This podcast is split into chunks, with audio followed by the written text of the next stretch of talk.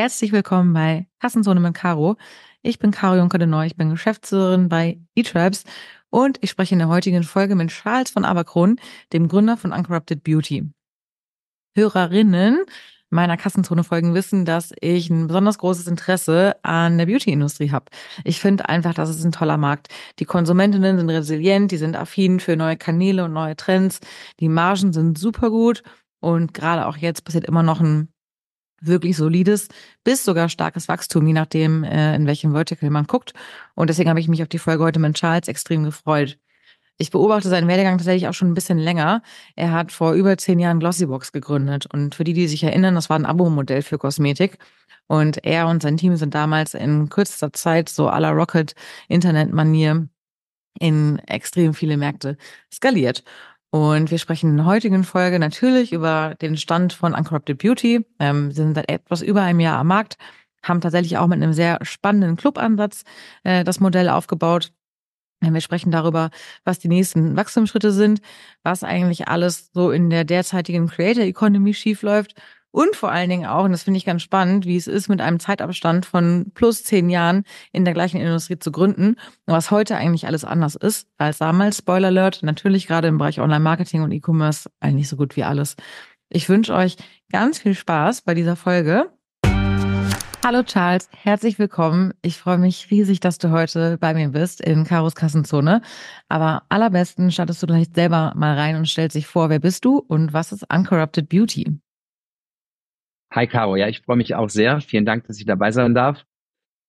Ja, kurz zu meinem Hintergrund. Ähm, ich bin seit circa 2010 im E-Commerce unterwegs, habe damals ähm, bei Rocket begonnen, wie so einige ähm, damals noch im Aufbau von, von Groupon mitgewirkt und bin dann dort ausgeschieden und habe 2011 Glossybox gegründet, Kosmetik im Abo und das war auch damals dann eben mein Einstieg in die Kosmetikwelt. Das einige Jahre gemacht. Wir haben es dann Ende 2017 verkauft, dann an der Hut Group und seitdem habe ich äh, unterschiedliche spannende Dinge gemacht. Ich war ähm, auch im Beauty-Segment noch weiterhin unterwegs. Ähm, ich war auch mal kurzzeitig bei BCG Digital Ventures, war mal CEO von einem der größten Direktvertriebsunternehmen im Bereich Modeschmuck ähm, 2018, also Pierre Lang in, äh, in Wien, was auch eine sehr, sehr spannende Reise war. Und ähm, habe ähm, mich dann auch auf das Thema ähm, weiter E-Commerce konzentriert, ähm, damals mit Orange Brands, ähm, als das ganze Thema Roll-ups und äh, Amazon-Konsolidierung äh, losging und da auch das Thema Personal Care sehr stark fokussiert und 2021 ähm, dann den Sprung wieder Richtung Eigengründung gewagt ähm, mit Uncorrupted Beauty. Ähm, Hintergrund einfach, ähm, ich habe eine unglaubliche Passion für fürs Beauty-Segment, einfach ein tolles Netzwerk mehr über die Jahre aufbauen dürfen. Ähm, es bringt wahnsinnig viel Spaß und äh, wir haben uns damals eben überlegt, ähm, können wir unser Netzwerk, unser Know-how und vor allen Dingen auch das Thema ähm, Hersteller ähm, für Endkunden und Endkunden einfach maximal ausnutzen können wir einfach tolle Produkte, die einfach wahnsinnig ähm, viel Spaß bringen und hohe Qualität haben und gleichzeitig auch eine gute Performance für einen sehr, sehr fairen Preis an den Endkunden und die Endkunden bringen. Und das sage ich Uncorrupted Beauty. Ja. Uncorrupted ähm, klingt ein wenig negativ behaftet, auch vom Branding her. Es ist eine Negative Quotation. Ähm, wir haben uns beim Branding damals schon viele Gedanken gemacht und haben gesagt, Mensch, stimmt das nicht. Ja, ähm, aber wie es dann so ist, man versucht dann kreativ zu sein und irgendwie fanden wir das ganz cool und hat ganz gut zu uns gepasst. Es wird übrigens im Englischen auch häufig übersetzt mit moralisch einwandfrei. Ähm, okay. Und äh, so, äh, so empfinden wir auch, dass das tun. Ah, sehr schön. Ich glaube, es macht total Sinn, ähm, dass wir vielleicht nochmal ganz kurz einen Schritt zurückgehen und einmal auf Glossybox eingehen. Ich habe dir ja im Vorhinein auch erzählt, dass ähm, ich dich und deinen Werdegang auch schon echt eine ganze Weile beobachte und ich fand auch Glossybox damals, ähm, das ist ja so grob zehn Jahre her, plus minus, ein paar Jahre. Damals war ich auch selber Kundin und war total begeistert und bin auch tatsächlich ab und zu mal auf eurer Website unterwegs gewesen, habe mir die Stellenanzeige angeschaut, weil ich total fasziniert war. Ich würde total gerne dass die Hörerinnen vielleicht, die es nicht kennen, einmal verstehen, was das ist, äh, weil ich glaube, da hast du auch sicherlich einiges lernen können jetzt für die Gründung von Uncorrupted Beauty. Klar, ähm, also äh, Glossybox ist ja damals entstanden mit der Idee, dass wir eine monatliche Wundertüte in Form einer rosa Box mit fünf verschiedenen Kosmetikproben, aber auch Full-Size-Produkten ähm, für 15 Euro den kosmetikaffinen Frauen, aber auch Herren ähm, nach Hause schicken. Und ähm, ganz wichtig war für uns damals auch dieser Überraschungsaspekt, dass wir gesagt haben, Mensch, du kriegst jeden Monat etwas nach Hause gebracht, was wie ein Geschenk ist, ja, also a gift that keeps giving, ähm, was ich mir selber als Freude mache oder eben auch geschenkt bekomme. Ähm, und nebenbei für die Kosmetikindustrie eben auch wirklich der Zugang zu den Endkonsumenten nach Hause ähm, mit vor allen Dingen auch viel Daten. Ne? Also wir haben auf der einen Seite quasi diese Wundertüte, ähm, geschaffen in Form dieser Box, aber gleichzeitig auch ein Marketing und ähm, sehr effizientes Sampling-Tool, einfach um diese Verbindung zwischen Hersteller und Endkonsumenten und Endkonsumentinnen zu schaffen, um eben auch Daten möglichst schnell fließen zu lassen. Ja, weil man natürlich als mhm. ähm, Hersteller sonst zu der damaligen äh, Gründungszeit gar nicht die Möglichkeiten hatte wie heute, ähm, wo, wo man viel, viel schneller auch eben am Markt lernen kann. Das war eben ein ganz, ganz wesentlicher Aspekt, der im Hintergrund ähm, sehr, sehr datenbasiert gelaufen ist. Und was für uns eben spannend war, je mehr wir den Endkunden und die Endkunden verstanden haben, zu wissen, was sind Kosmetikinteressen, was sind aber auch wirklich die, die Präferenzen und einfach Hard Facts, ne? Also mhm. was brauche ich für meine Haut? Ähm, so, umso besser konnten wir auch die Erlebnisse äh, customizen. Ne? So, und das hatte den netten Vorteil, dass das Erlebnis ähm, hoffentlich ein wenig schöner war, weil man das bekommen hatte, was einen interessiert hat und mhm. was für einen gut war. Ähm, gleichzeitig hatte das den charmanten Nebenaspekt, ähm, dass äh, die Kunden und die Kundinnen einfach länger geblieben sind, ähm, so dass es für uns wirtschaftlich auch spannender war. Ja, absolut. Und, und da, ja, sorry. Ja, und das haben wir, das haben wir damals fensterlosen Raum in, in der Saarbrücker Straße in Berlin gegründet. Ähm, mit einem wirklich Mini-Team ähm, und sind dann durch die Lande gezogen und haben versucht, äh, Produktproben einzusammeln. Also wirklich, ähm, wirklich sehr hands-on und äh, haben dann einfach mal, haben einfach mal gelauncht und hatten dann eben viel Passion, vielleicht auch ein gutes Timing, so dass das wirklich relativ schnell auch äh, endkundenseitig auf großen Anklang gestoßen ist. Wir haben ja damals unser erstes ähm, YouTube-Video, äh, hatte damals 300 Views und wir haben 50 Abos verkauft, ähm, so dass das wirklich ganz, ganz, ganz fix ging, ähm, so dass wir dann auch relativ schnell gewachsen sind. Ja, Wahnsinn. Also es war echt eine krasse Wachstumsstory. Daran erinnere ich mich noch sehr gut. Und ihr wart dann ja wirklich auch in ganz vielen europäischen Ländern unterwegs. Nee, ihr wart sogar international unterwegs, richtig? Ja, wir hatten damals ähm, für uns erkannt, dass eben Kosmetik und Kosmetikentscheidungen nicht nur in Deutschland, viel mehr europaweit, ähm, gerade in Frankreich, aber auch in den in den USA und in Asien getroffen werden, da nämlich, wo die großen, äh, wo die Entscheider auf den Sample-Töpfen sitzen. Und wir wussten, damit wir eben äh, gescheit schnell wachsen können, brauchen wir eben viele gute Produktproben und, und Postprodukte mhm. und mussten dort eben ja auch Präsenz schaffen. Und deswegen haben wir das innerhalb von anderthalb Jahren ähm, zeitweise bis zu in bis zu 23 Märkte skaliert, ähm, größtenteils eben auch mit eigenen Büros und eigenen Subsidiaries von Japan, China, Korea bis ähm, im Prinzip komplett Europa, was E-Commerce Relevanz hatte äh, und dann eben USA, Kanada und Brasilien. Und das mhm. war damals 2000 10 und 11 ähm, wirklich äh, in Anführungsstrichen Pionierarbeit in Wild West. Total. Auf die Unterschiede, wie das ähm, im Vergleich zu heute ähm, funktioniert, da gehe ich später nochmal oder würde ich gerne später nochmal drauf eingehen, weil ich glaube, das ist auch total spannend, äh, so ein Go-to-Market 2011, 12 äh, versus heute. Ähm, nun seid ihr mit Uncorrupted Beauty ja keine Plattform mehr, die Kosmetikhersteller und EndkonsumentInnen zusammenbringt, sondern ihr seid eine eigene Brand. Äh, magst du mal das Produkt beschreiben, was ihr letztes Jahr gelauncht habt oder die Produkte? Ja, also die Idee war, dass wir eine eine Destination schaffen, wo im Prinzip jede und jeder Kunde, der eine Affinität für, für Beauty hat, etwas für sich findet, um im Prinzip eine breit, ein breites Spektrum auch von der Routine abdecken zu können. Also wir sind wirklich ähm, vom Skincare in, in Haircare bis in dekorativen Kosmetikbereich unterwegs, weil wir gesagt haben, One-Stop-Shop um, to serve it all. Das fanden wir immer noch spannend, auch wenn es natürlich gegenteilige Trends sagen, okay, du musst dich extrem spezialisieren, fanden wir es irgendwie toll, diese Plattform zu schaffen. Und das Ganze haben wir äh, mit einem Members Club Modell ähm, versehen, um möglichst eben auch ähm, sehr spannende slash radikale Preise anbieten zu können.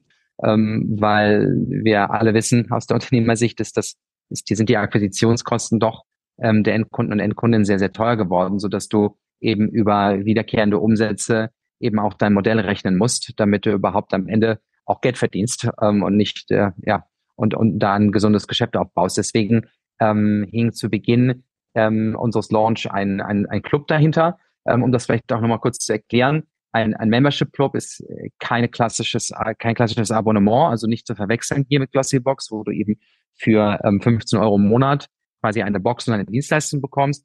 Ähm, hier war, äh, war die Idee, dass du ein Members Club hast. Du leistest einen Mitgliederbeitrag und kannst dann eben stark vergünstigt einkaufen. Ne? Also ein gleichwertiges ähm, 100 Euro Kosmetikprodukt hat dann bei uns ähm, im Schnitt ähm, 20 Euro gekostet. Ähm, magst du mal beschreiben, äh, wer das Team äh, auch ist, äh, mit dem du das zusammen gegründet hast letztes Jahr?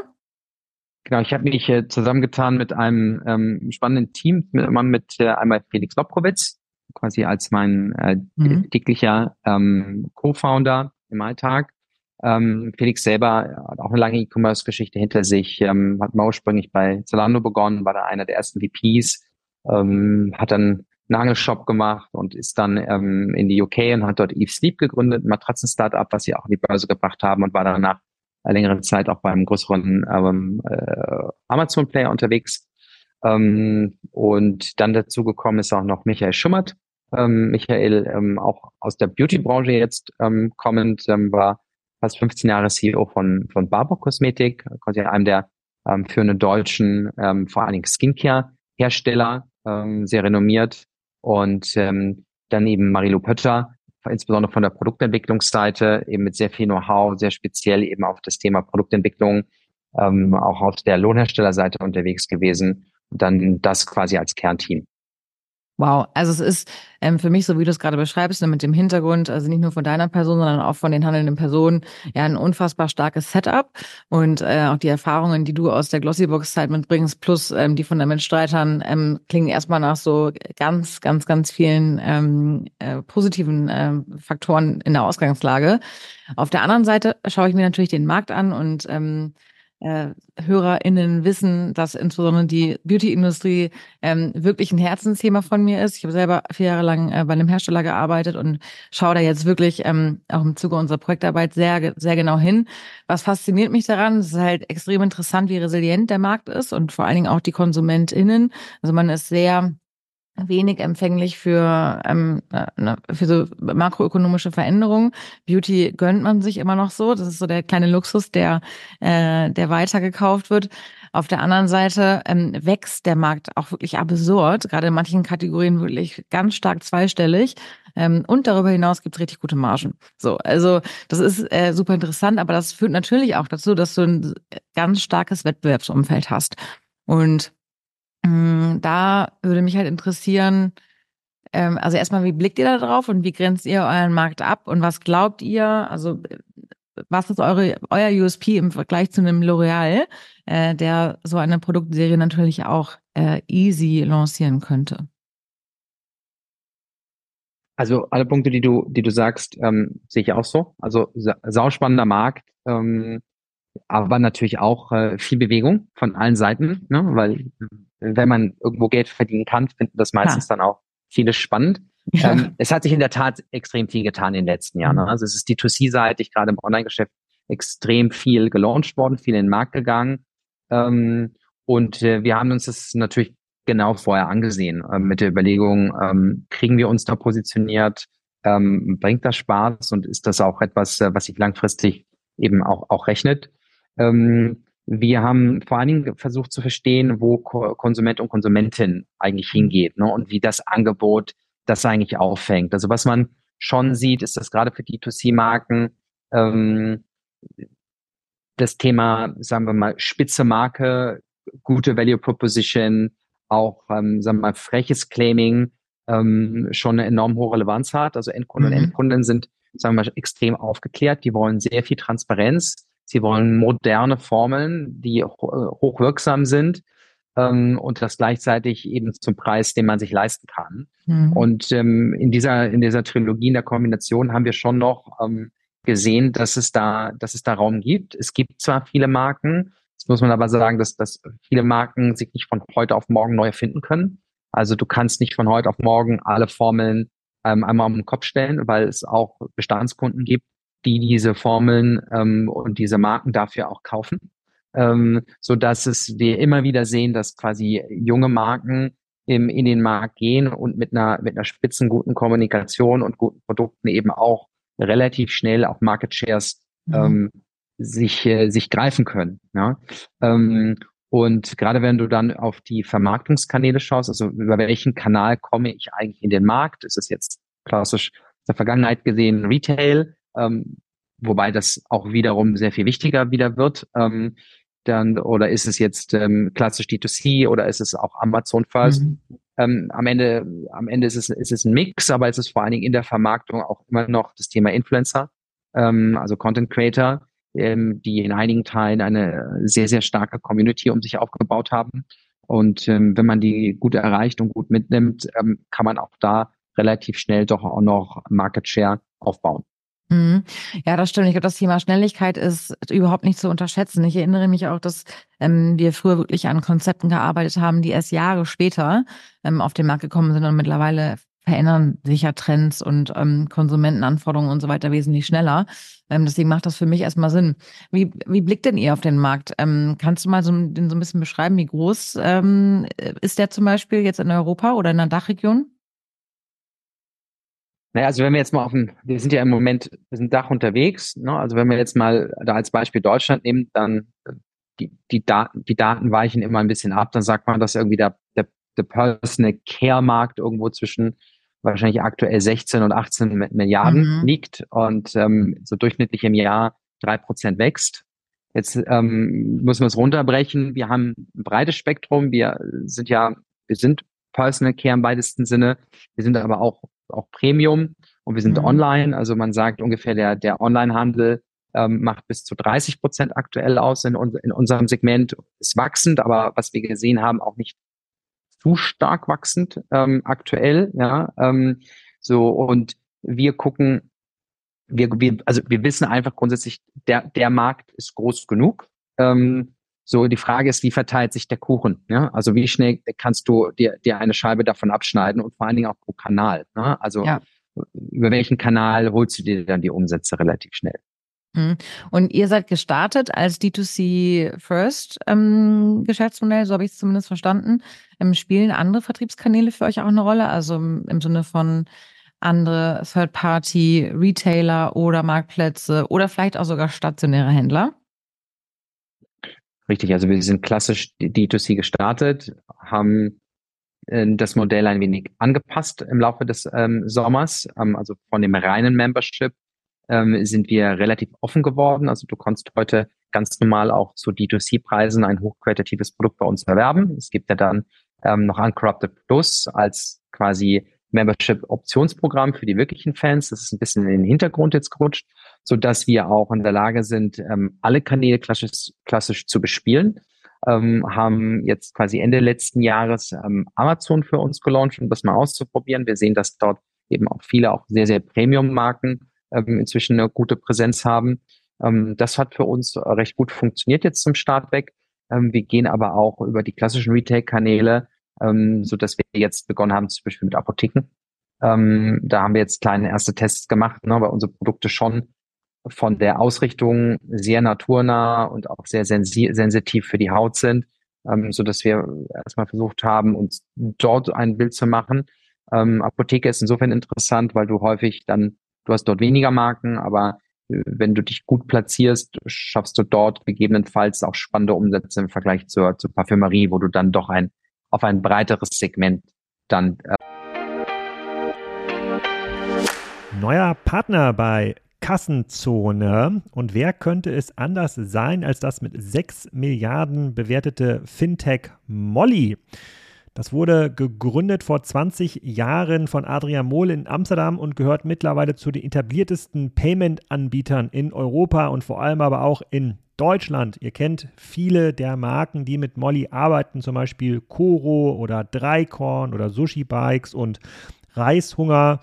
Molly ist so ein zentrales Dashboard im Bereich Payment. Das unterstützt ganz viele lokale Zahlungsmethoden, ist damit für Händler insbesondere im internationalen Umfeld sehr bequem, erhöht wohl die Conversion Rates und sorgt für Umsatzsteigerungen im Vergleich zu den Lösungen, die man sonst so lokal einsetzt und wo man halt sehr, sehr viel händisch verbinden muss.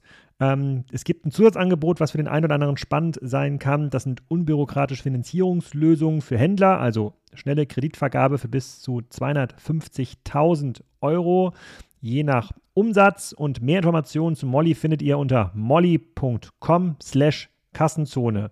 Molly schreibt man M-O-L-L-I-E. Also, hinter und abschließen.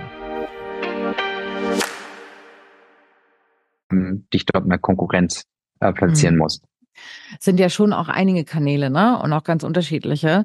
Ähm, so D2C Only hat ja immer den, oder äh, da, da ist irgendwie das Charmante daran, dass es halt ein sehr äh, klarer, abgegrenzter Kanal ist, der mit einem Online-Marketing-Setup bespielt wird äh, und man eigentlich nicht mehr diese Komplexität hat, dass man äh, an den an den Handel herantreten muss ne, und dann so Go-to-Market-Konzepte für den Handel schreiben muss, was ja nochmal eine ganz andere Zielgruppe ist, als sich direkt an Konsumentinnen zu wenden. Meine Hypothese ist aber, man kommt da nicht wirklich mehr drum herum, weil es einfach ne, durch die hohe Intensität ne, und die Konsumentinnen bekommen einfach unfassbar viele Botschaften, braucht es auch eine Vielzahl an Kontaktpunkten mit der eigenen Marke. Ist das höchstwahrscheinlich bei euch auch der Hintergrund, dass ihr euch auch entschieden habt, doch auch in Marktplätze zu gehen und in Apotheken und so weiter? Richtig. Also wir sehen natürlich, dass die Konsumenten und Konsumentinnen ähm, online sehr stark auch marketingseitig bespielt werden. Mhm. Ähm, so dass wir, dass wir denken, dass es unterschiedliche Kontaktpunkte braucht. Das war in der Vergangenheit auch nie eigentlich anders. Das kommt jetzt mehr, ähm, insbesondere auch in Richtung Branding, dass du dass du eine stärkere Präsenz dort bauen kannst. Und ähm, was wir auch erleben aus den Handelsgesprächen, der Handel hat auch sehr stark gelernt, ähm, mhm. auch wie man eben Produkte erfolgreich in den Handel bringt. Ähm, das heißt, der Handel ist ja auch inzwischen ja, oder immer schon, aber vielleicht viel mehr inzwischen auch sehr dynamisch, weiß auch, dass der Handel neue Marken braucht, ähm, neue spannende Konzepte, um auch eben das Erlebnis im Handel ähm, wieder spannend zu machen um dem Kunden oder Kundin eben auch Neuerungen und Neuigkeiten zu bieten. Ähm, deswegen äh, aus den Gesprächen, die wir bis jetzt hatten, das war das war sehr sehr spannend und äh, wir wir wir gucken uns das auf jeden Fall weiter tief an. Mhm. Und wenn wir uns jetzt mal die Online-Marketing-Kanäle anschauen, ist es so, und ich sage es jetzt mal in Anführungsstrichen, klassisches Setup, ähm, dass es viel Social Media Performance Marketing ist, Influencer-Kooperation und wahrscheinlich auch so ein bisschen Google Search, Google Shopping. Oder wie sieht es bei euch aus? Also wir sind ja noch recht früh ähm, in unserer Reise unterwegs. Also sind jetzt ein knappes Jahr live ähm, mhm. am Markt. Also wir haben alle Kanäle mal für uns ausprobiert, ähm, haben quasi einen, einen, Mix für uns gefunden, der zu diesem Stadium der Firma gut passt. Ähm, was wir schon gesehen haben, ist das klassisches Performance Marketing auf Meta, also die, die Paid Ads auf, auf Instagram zum Beispiel. Ähm, das ist dort ohne Marke nicht ganz so einfach ist mhm. zu werten, dass dann die, die, ähm, dass dann die Customer Acquisition Costs doch recht hoch sind. Ähm, was schon noch, was schon noch gut funktioniert und auch in, aus unserer Sicht wirklich mit der spannendste Kanal ist, ist es immer noch das Thema Content Creator slash Influencer. Also wenn du die richtige Community für die richtigen Produkte ähm, mit der richtigen Person begeisterst, funktioniert das gut. Wobei man auch da sagen muss, dass die, dass die Performance der einzelnen Content Creator ähm, äh, sich enorm unterscheidet. So und ähm, das ist ähm, schon spannend zu sehen, wie dieses Umfeld sich dann im Detail verhält. Ne? Also du hast mhm. äh, du hast einen großen Teil der Content, also der Community dort, die doch sehr stark Branding fokussiert sind. Und dann hast du irgendwann, dann hast du den anderen Teil, der dann quasi übergeht, auch in, in den wirklichen Verkauf. Ne? Also bekomme ich wirklich Produkte in den Markt und bekomme ich diese Produkte auch verkauft. Ne? Und ähm, das ist für uns jetzt in den letzten Monaten das spannende Learning gewesen, ähm, was oder wer in dem Fall, wer mhm. funktioniert gut und wer funktioniert eben anders. Ne? Und da hat ja jede Person ein unterschiedliches, ähm, eine unterschiedliche Fokussierung. Was, was schon spannend ist, ist ähm, die Dynamik in dem Creator-Umfeld, ähm, zu sehen, auch wie sich die Pricings verhalten ähm, und wie unterschiedlich gut auch ähm, die sagen wir auch das, auch das Management der einzelnen Content Creator ist. Ja, also das haben wir, das ist auch ein, noch ein spannendes Learning. Also es gibt ähm, einige, die sind wirklich ganz, ganz toll, ne, die sich wirklich auch für ihren äh, Content Creator eine, ein, einen Plan überlegen, wie kann man über Zeit mit der Person, mit den Talenten, mit dem, was man aufgebaut mhm. hat, sich auch in einem unglaublich dynamischen Umfeld weiterentwickeln.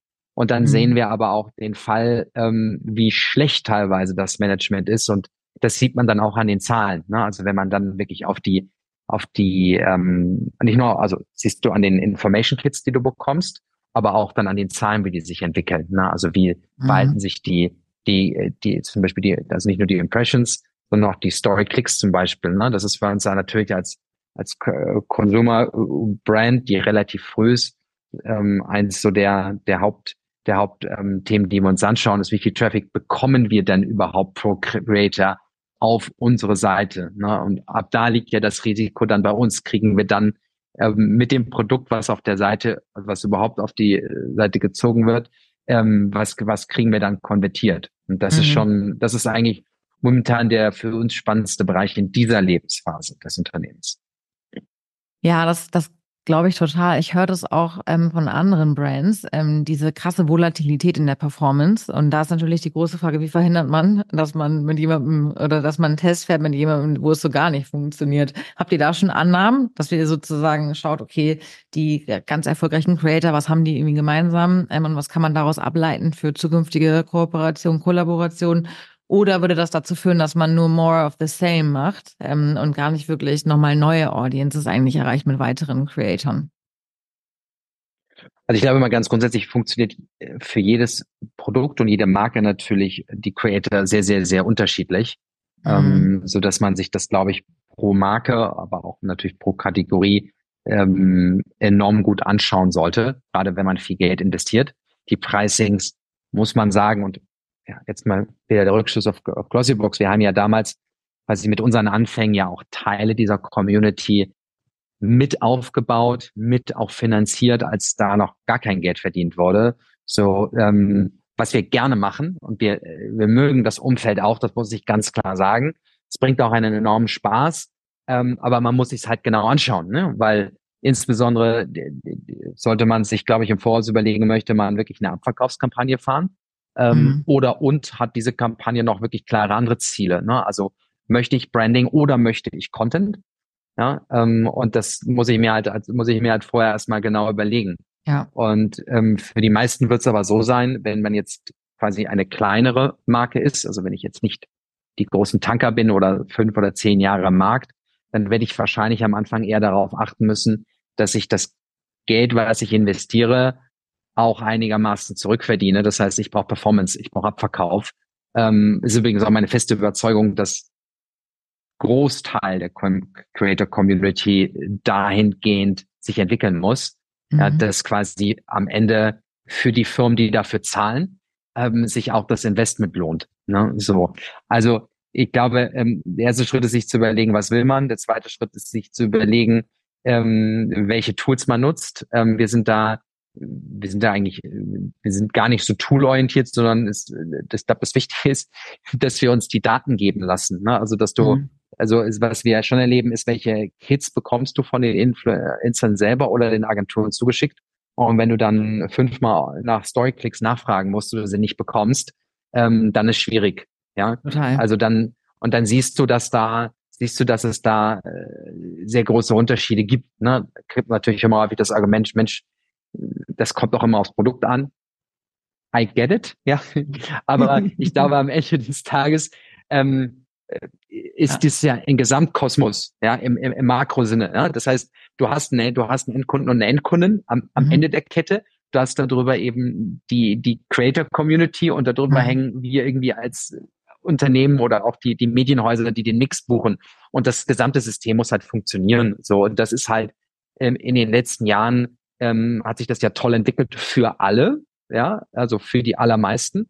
Aber da muss, glaube ich, schon noch einiges passieren, ähm, dass das, dass, dass das, sagen wir mal, die Verteilung wieder ein bisschen, ein bisschen fairer wird. Ja? Mhm. Also da wird schon, muss man sagen, sehr viel Geld quasi auf der Mittelsmann-Ebene verteilt.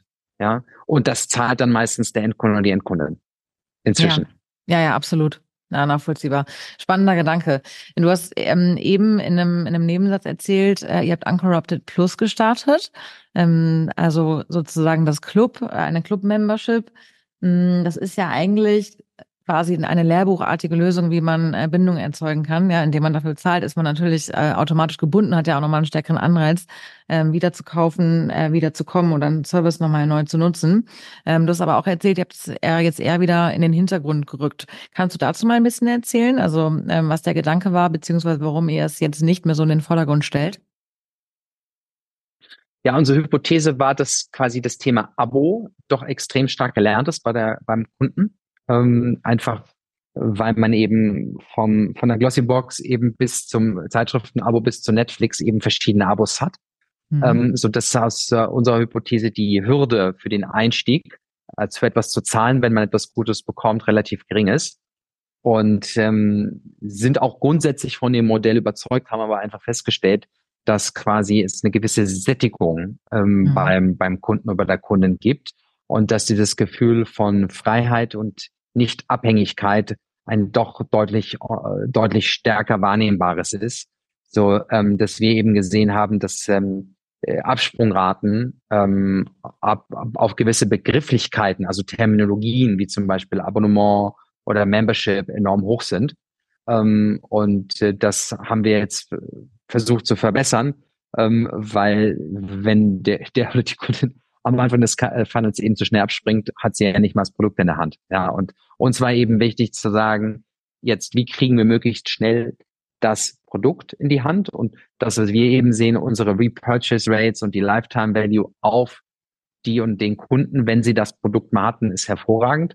Und deswegen haben wir am Anfang versucht, diese Hürde zu reduzieren. Hm, verstanden. Und ist das, also kannst du mal beschreiben, wie hoch ist der Anteil an, an Kundinnen, die das Programm nutzen?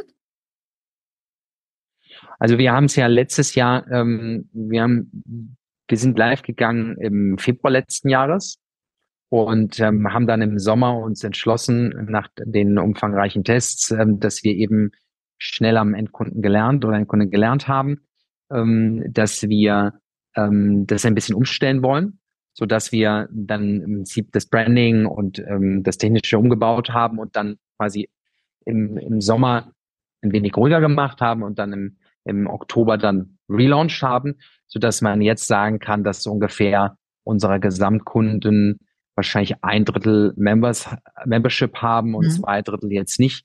Ähm, wir haben ein sehr gutes Wachstum im, im November und Dezember gesehen. Ähm, mit, mit, mit mehreren, mit mehreren, also fünfstelligen ähm, Neukunden, die wir gesammelt haben in den, in den Monaten. Und das geht jetzt weiter in Januar. Deswegen ist die Membership jetzt ein wenig in den Hintergrund gerutscht. Ja, nachvollziehbar.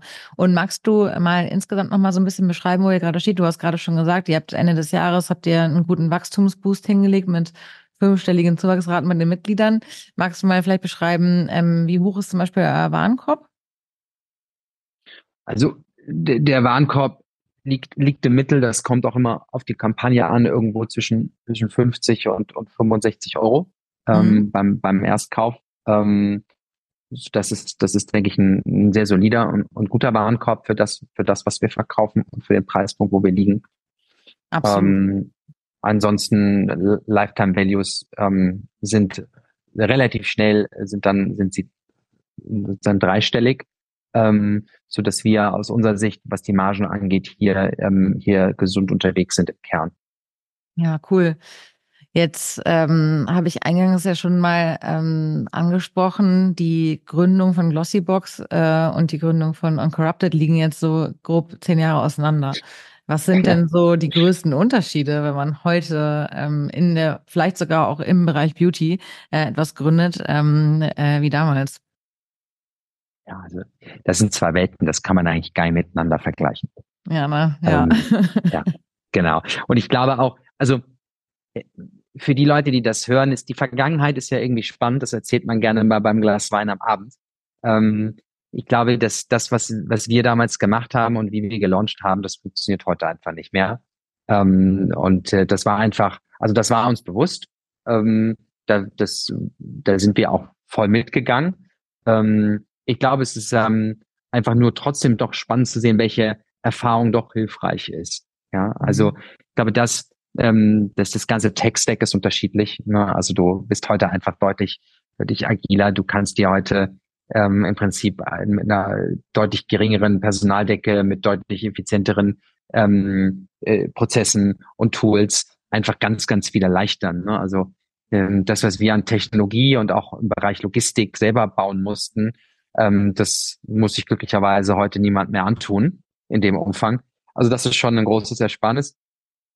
Ähm, ne, auf der anderen Seite ist natürlich das ganze Marketing deutlich härter geworden. Das hatten wir ja schon besprochen. Es ist einfach viel mehr da. Es gibt einfach mhm. viel mehr im Markt, was früher einfach nicht da war. Ähm, es gibt auch grundsätzlich viel mehr Kapital, obwohl ähm, wir alle wissen, dass das, dass die äh, Funding-Situation ähm, im Markt dann wenig schwieriger geworden ist für Konsum, ähm, für, für klassische Consumer Goods Companies. Ähm, äh, ja, aber was glaube ich schon auch als als Learning ähm, für uns sehr gut ist, ist einfach zu sagen, ähm, du bist vielleicht bei der einen oder anderen Situation ruhiger als früher. Ja, und du denkst vielleicht von, von, von hinten ein bisschen weiter nach vorne und kannst den einen oder anderen Fehler, den du gemacht hast, und trotzdem machen wir jeden Tag ähm, sicherlich 100 Fehler, ähm, hoffentlich kleinere, ähm, die, die kannst du dir vielleicht hier und da sparen. Ja, aber ansonsten ist leider der, der Vergleich ähm, ist, ist schwieriger. Ich glaube, wenn du heute, ähm, wenn du heute die ähm, WM-Mannschaft von 1990 fragst, wie sie äh, dann heute die nächste WM äh, bestreiten würden, dann würden sie wahrscheinlich auch sagen, ohne Weißbier und ohne vielleicht eine Marlboro Light am Vorabend, ja. Also nicht böse, aber das ist schon ein anderes ja. Umfeld. Ja, total ähm, lustiger Vergleich auf jeden Fall. Ähm, ist aber sehr nachvollziehbar. Du hast Jetzt vorhin auch schon mal ganz kurz angeteasert, das Thema Nachhaltigkeit. Ähm, ihr ähm, ähm, schaut darauf sozusagen, also äh, ja, wie, wie ist euer da drauf? Ich habe ein bisschen das Gefühl, ähm, es ist schwierig, also im Bereich Beauty. Ähm, es liegt ja vor allen Dingen an den Inhaltsstoffen und der Verpackung. Und da passiert aus meiner Sicht ähm, so in der gesamten Industrie noch nicht allzu viel. Aber wie, wie siehst du das? Naja, also wenn wir wirklich nachhaltig, wirklich komplett nachhaltig sein wollten, dann dürften wir wahrscheinlich alle kaum Beauty-Produkte nutzen, auch wenn es ähm, sicherlich etwas sehr Schönes ist und was ich auch jedem nur empfehlen kann, weil es gibt ein unglaubliches Gefühl. Nee, aber mal Spaß beiseite. Also wir haben bei Uncorrupted sehr früh versucht, ähm, sehr nachhaltig zu sein. Ähm, es ist nur ultra schwer, das auch zu, äh, zu kommunizieren. Mhm. Ja, also ich bin überrascht, also auch in, trotz dessen, dass wir in Deutschland ja eigentlich ein recht nachhaltig und bewusstes Leben leben im Vergleich zu anderen Konsumgütermärkten, ähm, wie wenig es von Konsumenten und Konsumenten am Ende angenommen wird. Also wir haben uns, also wir haben uns ja den Kopf zerbrochen. Also wenn du dir unsere Verpackung anschaust, ähm, das ist äh, das meiste ist Glas, auch relativ wenig Gewicht an Glas, weil es immer noch besser ist als Plastik. Mhm. Ähm, so, es ist, äh, wir haben dann Recycled Plastik, wo wir können. Wir haben, ich weiß nicht, wir haben eine, ein Full Mono also äh, bei unserem Shampoo, das ist ein komplettes Monoprodukt von einer Firma, die heißt Aptar.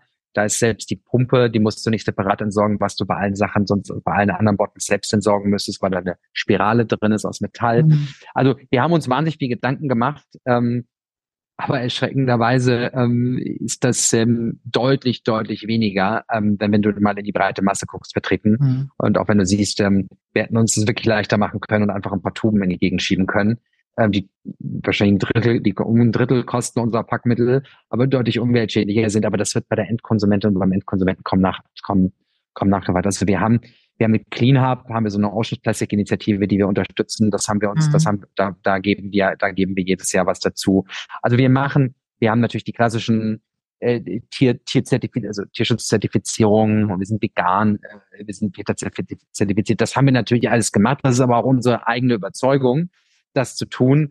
Aber ähm, wir waren wirklich überrascht, ähm, dann am Ende doch, wie wenig es nachgefragt wird. Es wird dann mal in den Raum gestellt, ähm, mal hier und da und dann auch von, sagen wir mal, doch etwas extremeren ähm, Persönlichkeiten auch dann nachgefragt. Mhm. Ähm, aber die breite Masse, ja, der Trend geht dahin, müssen wir, glaube ich, nicht drüber reden, aber es ist immer noch früh.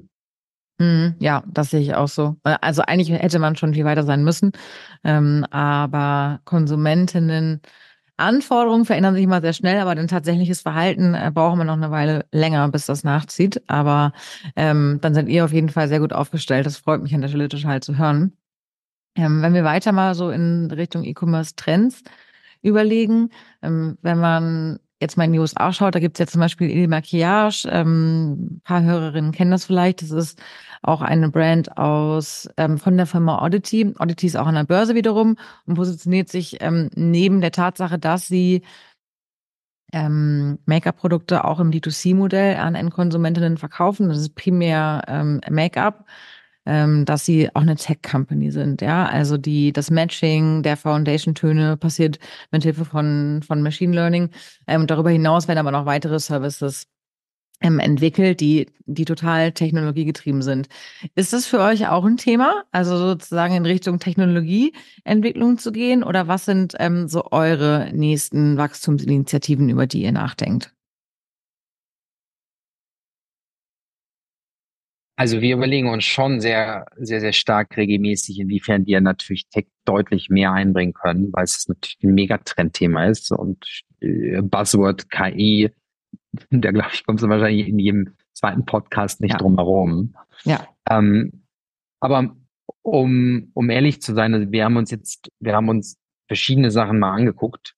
Ähm, wir glauben einfach, dass heute Status Quo der Kunde und die Kunde noch gar nicht so weit ist. Also klar, man redet viel über Personalisierung, man redet viel darüber, kann man jetzt über, über Fotos, die man macht, möglichst eben den Hauttyp erkennen. Ähm, es gibt ja im, vor allen Dingen im, im, im Health-Bereich ähm, recht viel, aber da geht es dann ja eher um die medizinischen, also mhm. Haut, Hautkrebsvorsorge, etc. Aber ähm, es gibt auch, es gibt auch DNA-basierte Tests, ähm, die dir quasi sagen, was ist deine Grundausrichtung, was solltest du machen, was solltest du nicht machen. Da gibt es auch ein paar Customization-Ansätze. Also wir sind da, glaube ich, alle, vor allen Dingen konsumentenseitig, noch nicht so weit. Das, das braucht noch. Also natürlich braucht es immer Innovatoren, die das ziehen. Ähm, ich glaube, das Wichtige ist, dass man, dass man also von unserer Seite schaut, dass die Formeln noch ein Tick moderner hier und da sind, weil mhm. Kundinnen und Kunden das dann dort mehr nachfragen und vor allen Dingen die Innovatoren dahin drücken. Ja, also das eine Formel, sagen wir, parfumfrei ist oder peckfrei oder silikonfrei, was übrigens teilweise ein riesen, ein riesen Schwachsinn ist. Ja, also wenn du dir einige Apothekenmarken anschaust, du drehst die rum und über das sind dann irgendwelche milden Duschgels, mhm. ähm, die auch für, für, vor allen Dingen für Babys geeignet sind und da ist in, in jedem Duschgel ist irgendwo Parfum drin, ja, am mhm. Ende. Ähm, ja. Also ich glaube, äh, als neue junge Firma, so wie wir es sind, muss man wahrscheinlich da deutlich noch mehr machen, die Formeln ticken noch weiterentwickeln, irgendwie parfumfrei, allergenfrei, sehr sensitiv und ein paar Trendwirkstoffe aufnehmen. Das ist unser Fokus. Ähm, Customization, also Beratung in Form von Online-Konfiguratoren, sicherlich ein spannendes Thema. Wir haben es auch mal ähm, wir haben es zwar telefonisch angeboten, das ist nicht stark nachgefragt worden, mhm. weil da war unser Überzeugen, ein Kunde und eine Kundin, die will es einfach auf einmal sofort alles haben. Ja, also es sind ein paar Überlegungen, was wir da machen können. Da wird es das ein oder andere von unserer Seite dieses Jahr geben. Ähm, aber overengineert technologisch ist es noch nicht. Würden wir es gerne machen? Ja. Haben wir den Durchbruch da? Wir arbeiten dran. Mhm. Verstanden. Und für euch wahrscheinlich auch eh erstmal ähm, von viel größerer Prio ist die Distribution, äh, dass ihr wahrscheinlich da einfach noch viel, viel präsenter werdet. Ähm, dennoch, wenn du auf die Wachstumsschritte ähm, jetzt guckst, die nächsten, die anstehen, ist es dann eher so ähm, tatsächlich auf Produktseite oder vielleicht auch äh, in andere Länder ähm, zu expandieren, weil habt ihr mit Glossybox ja schon ganz coole Erfahrungen gemacht, zumindest auch in Bezug auf die Geschwindigkeit. Ja, also ich denke, es ist wichtig, dass man das der Country of Origin, also unsere Heimat, quasi Heimat oder Basisland einmal gut für sich ähm, bearbeitet. Das tun wir mit einem starken Fokus. Ähm, wir, wir werden aber weiterhin das, das, das Amazon-Thema expandieren. Mhm. Wir verkaufen auch schon in andere Märkte. Also Dach verkaufen wir schon. Du kannst bei uns ganz normal aus Österreich und Schweiz bestellen. Du kannst bei uns aber auch aus Portugal und der Niederlande inzwischen bestellen. Also du kannst die Seite, die wird entsprechend ausgerichtet. Das ist ja heute mit dem Job, das geht ja heute relativ einfach. Ähm, UK ist ein bisschen schwieriger äh, geworden, ähm, ja, leider. weil man die Insel doch ein wenig ähm, abgeschottet hat. Ähm, das ist ein größeres Thema für uns, mhm. ähm, weil wir doch sehen, dass die angelsächsischen Märkte, also UK und USA, ähm, sind halt beautymäßig und auch was das Ausprobieren angeht, zwar nicht einfach reinzukommen, aber ähm, wenn man mal da ist und sich etabliert hat, sind sie einfach spannende Märkte.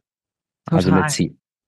Ja, aber spannend, was du gerade gesagt hast, weil ich bin normalerweise auch immer so der Meinung gewesen, man muss erstmal zu Hause so seine Hausaufgaben ordentlich machen und erstmal hier alles verstehen und durchspielen und groß werden, bevor man äh, woanders schaut. Auf der anderen Seite läuft es in Deutschland gerade halt wirklich einfach echt schwer, äh, stimmungsseitig. Und ich frage mich, ob man da nicht einfach doch vielleicht ein bisschen abkürzen kann und äh, mal links ja. und rechts und äh, schon die Internationalisierung ein bisschen eher angehen kann. Ähm, was ich gerne wissen würde, 2023 war nun echt ein, also ein sau anstrengendes Jahr, aber das ist ja zum Glück in the books. Hm, wie blickst du auf 24? Ähm, äh, macht, also wiederholt sich das nochmal und bleibt alles ein bisschen zäh? Oder siehst du da schon kurzfristige Veränderungen am Horizont? Also für uns läuft der Januar so weit, der ist jetzt zwei Wochen alt, sehr gut. Ich hoffe, dass der Trend weitergeht. Also ich kann mir schon vorstellen, dass es noch Nachwehen aus äh, 2023 geben wird. Es, ähm, der ganze Markt äh, konsolidiert sich ja gerade ein bisschen. Ähm, ich meine, wir sind halt durch unsere, durch die, durch diese globale Kommunikation hängt, hängt dann alles miteinander zusammen. Ähm, ich kann mir vorstellen, dass das ähm, ein bisschen besser wird in der zweiten Hälfte und, und hoffe sehr drauf ähm, mhm. dass vor allem die Stimmung ein bisschen besser wird. Nicht? Also mhm. ist, äh, also äh, wir haben in diesen Markt reingelauncht, ähm, wissend, dass wir ein, aus unserer Hypothese auch ein Rezessionsprodukt haben, weil wir sehr gute Qualität zum ähm, Affordable Price anbieten. Ähm, es ist aber schon teilweise Trauspiel ähm, zu sehen, wie es einigen Firmen geht, die auch schon länger dabei sind. Ähm, ist einfach schade. Ähm, auf der anderen Seite, es gibt ganz viel, gibt ganz viele, die es auch gut. Also so schlecht war es letztes Jahr nicht. Also ja. deswegen, ähm, wir haben da, ähm, wir haben da gute Hoffnung, dass es dieses Jahr weiter vorangeht und ähm, äh, blicken da mit mit äh, mit positiven mit positivem Attitude drauf. Schön. Das ist eigentlich auch schon das perfekte Stichwort. Ähm, Charles, es hat unfassbar viel Spaß gemacht, ähm, mehr über Uncorrupted Beauty zu erfahren. Und ich wünsche euch wirklich alles erdenklich Gute für euren weiteren Werdegang und werde Danke. es genauso wie Glossybox ähm, sehr begeistert beobachten. Vielen, vielen Dank, dass du da warst. Danke, Caro. War schon wieder eine Folge Kassenzone mit Caro. Die Folge wurde mit der liebevollen Unterstützung meiner tollen Kolleginnen und Kollegen bei eTribes äh, produziert. Für die Zeit bis zur nächsten Folge empfehle ich euch wie immer wärmstens unseren Content auf www.etribes.de Dort gibt es insbesondere zum Thema Beauty ein sehr interessantes White Paper. Und darüber hinaus freue ich mich natürlich wie immer über Feedback, Anregungen zu weiteren Folgen oder auch Gastvorschlägen über caro.kassenzone.de. Bis zum nächsten Mal. Ciao!